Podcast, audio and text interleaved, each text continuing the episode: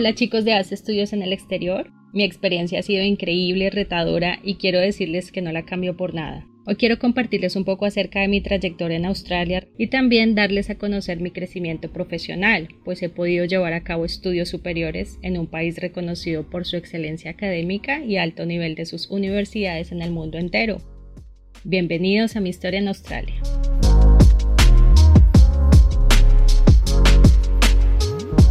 Viajeros, gracias por acompañarnos en nuestro podcast. Vamos a conocer toda la oferta educativa que nos ofrece este destino desde la experiencia de nuestra estudiante María Clara. Entonces, pues María Clara, muchísimas gracias por acompañarnos el día de hoy. Cuéntanos cómo te encuentras, cuéntanos un poco acerca de la diferencia horaria que tiene Australia con Colombia. Ok, hola Alejandra, hola chicos, claro que sí. Bueno, yo originalmente soy de Bogotá, Llevo aquí aproximadamente cinco años y en el momento la diferencia horaria entre Australia y Colombia son 16 horas. Así que, bueno, mientras ustedes ya acaban su día, en Australia lo estamos comenzando. La persona que está en Australia está en el futuro, pero después recupera ese tiempo si regresas a Colombia. Así es. Bueno. Somos los primeros en recibir el, año nuevo. bueno, les contaba chicos que el podcast del día de hoy es contarles acerca de la oferta educativa que nos ofrece Australia. Es importante tener en cuenta que los estudiantes el primer programa o, la, o el programa que más eligen es inicialmente aprender o mejorar el inglés. Hay que tener en cuenta que en Australia tú puedes elegir entre aprender inglés general, aprender inglés de negocios, académico, preparación para exámenes internacionales, esos son como los primeros programas que hace un estudiante. Entonces cuéntanos, María Clara, cómo te fue a ti con todo este tema del inglés. Cuéntanos qué nivel de inglés tenías cuando llegaste al destino. Bueno chicos, yo realmente me venía preparando desde Bogotá, yo eh, hice determinados cursos en universidades públicas, entonces como para no llegar acá con un nivel tan básico, ¿no? Tan beginners. Entonces llegué aquí, te hacen una prueba de speaking y una prueba escrita, entonces llegué a la parte intermedio. Yo estudié inglés por aproximadamente unos 5 o 6 meses y bueno, es muy agradable porque los profesores te explican, te ayudan, saben que tienes un, pues vienes de un país donde no se habla inglés. También conoces gente de muchos otros países, hasta aprendes otras palabras en otros idiomas, así que muy agradable. Listo, súper. Cuéntanos cómo te pareció el programa. Ya hablaste un poco de los profesores, pero cuéntanos el programa en sí, qué te pareció, cómo te fue a ti, avanzaste rápido. Cuéntanos cómo fue tu avance pues mientras llevabas a cabo este programa.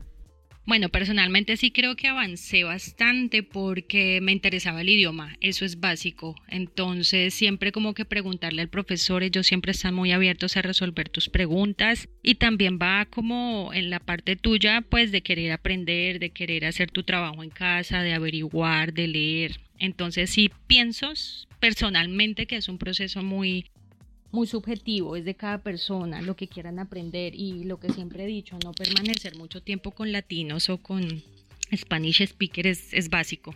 Listo, sí, eso es cierto. Realmente hay que aprovechar esta experiencia. Eh, realmente también, pues uno aprende mucho el idioma, como uno lo dice, en la calle, cuando uno va de pronto a hacer mercado y demás. ¿Sí te pareció? ¿Practicaste mucho el idioma en la calle, digámoslo así? Es ahí donde se aprende, básicamente donde tú sueltas y empiezas a ser más fluido realmente, porque claramente en las clases están muy bien, participas, preguntas, pero, pero es ir al supermercado, es ir a tomar el tren, es tomar un bus, entonces ahí es donde empiezas a escuchar más expresiones, como empiezas tú a dejar la timidez y querer hablar y querer aprender y esto. Listo, eso es verdad. Bueno, chicos, cuando uno ya tiene un buen nivel de inglés en el destino, en Australia, uno tiene la posibilidad de hacer otros programas de extender la visa. Uno de esos programas, por ejemplo, son los certificados y los diplomas. Los certificados son programas vocacionales que los enfocamos en diferentes áreas. Pueden durar entre 6 y 9 meses. Algunos son relacionados a la parte de negocios, a la parte de marketing, en, recursos humanos, entre otros. Y los diplomas ya son programas académicos que también los enfocamos en un área específica, pero tienen una duración más larga. También hay disponibilidad, digamos, hay áreas específicas también igual, eh, marketing, eh, social media, hospitality, en la parte de negocios y otros. María Clara, eh, tú ha tenido la oportunidad de hacer estos programas estando en el destino, entonces sí nos gustaría que nos contaras em, acerca de los dos Advanced Diploma que, que, pues, que has hecho en este país. Bueno chicos, el primer Advanced Diploma eh, fue apenas terminé mi curso de inglés y decidí estudiar recursos humanos aproximadamente por dos años. Al culminar esto, pues quedé como, como, pues como más ganas de Australia y la manera es extender la visa de nuevo. Entonces dije, me quedaron ciertas falencias en mis estudios de recursos humanos, así que pasé a estudiar eh, gerencia de proyectos y en ese también aproximadamente fueron dos años de estudio. Entonces eh, se tratan pues básicamente como de gerenciar personas, este tema de recursos humanos. Y pues es muy fácil, digamos, el tema de estudiar porque pues es dos, tres veces a la semana, no es tan exigente como el curso de inglés, digámoslo así.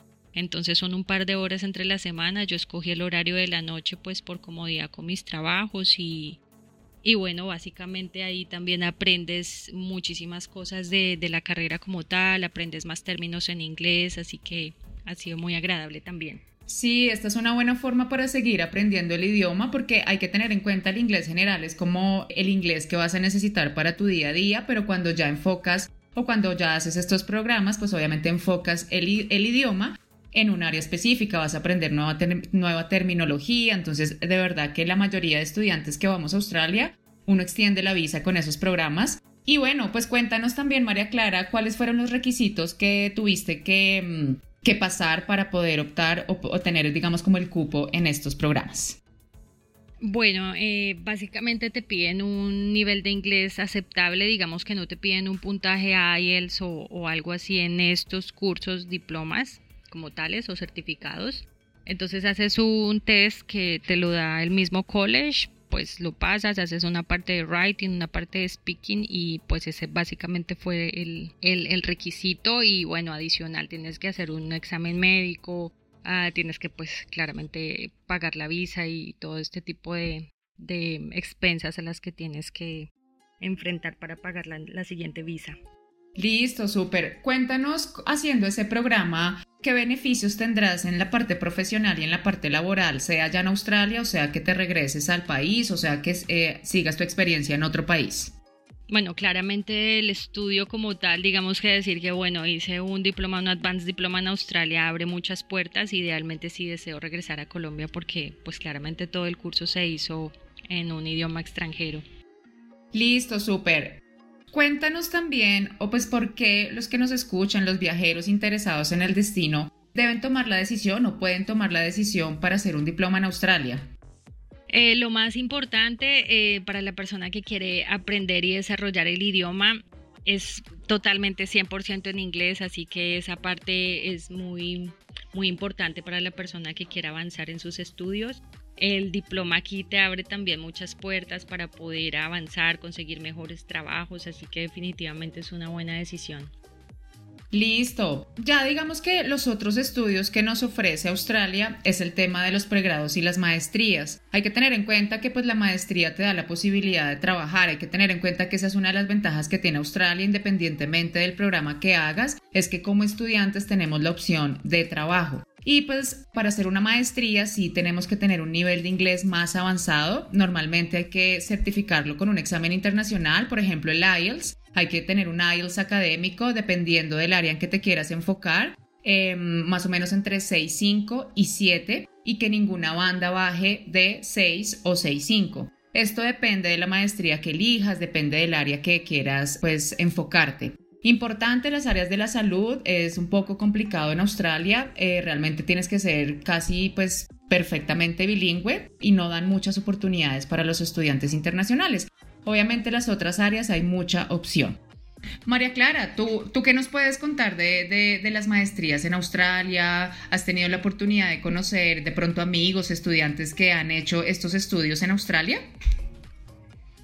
Eh, sí, chicos, tengo un amigo que estudió una maestría de banca y finanzas en la Universidad Macquarie. Él em, no tenía los medios para pagarla realmente, entonces él tiene una deuda con el ICETEX realmente. Fueron dos años de, un estudio bastante exigente, realmente él tuvo que bajarle un poquito al, trabajo y el enfoque realmente es, es, es pesado. Lo vi Lo vi pues sin fines de semana sin salir, solo focus en sus, en sus trabajos, en sus exámenes. Es bien exigente, porque no solo es que tengas que enviar el trabajo total, digamos la investigación que tengas que hacer, sino que también es un examen y tiene que ser eh, pues en este momento online, pero pues digamos frente a frente con el profesor. Muchos quizzes, exámenes y estas cosas. Es, es bien exigente el asunto, pero claramente ese era el objetivo de él cuando vino a Australia realmente. Él dijo, yo voy a estudiar esto en la universidad, empezó con sus investigaciones, hizo sus temas en ICETEX y listo. Así que eso es lo que sé y ya.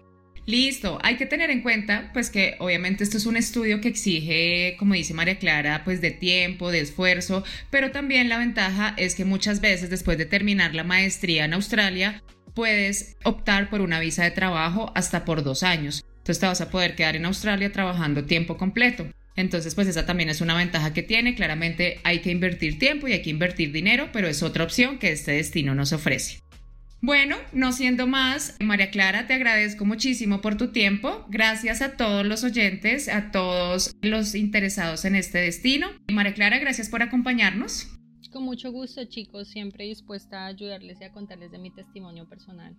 Bueno, esa es la idea de estos podcasts, que ustedes puedan conocer las experiencias de todos nuestros estudiantes, que se animen a vivir esta experiencia.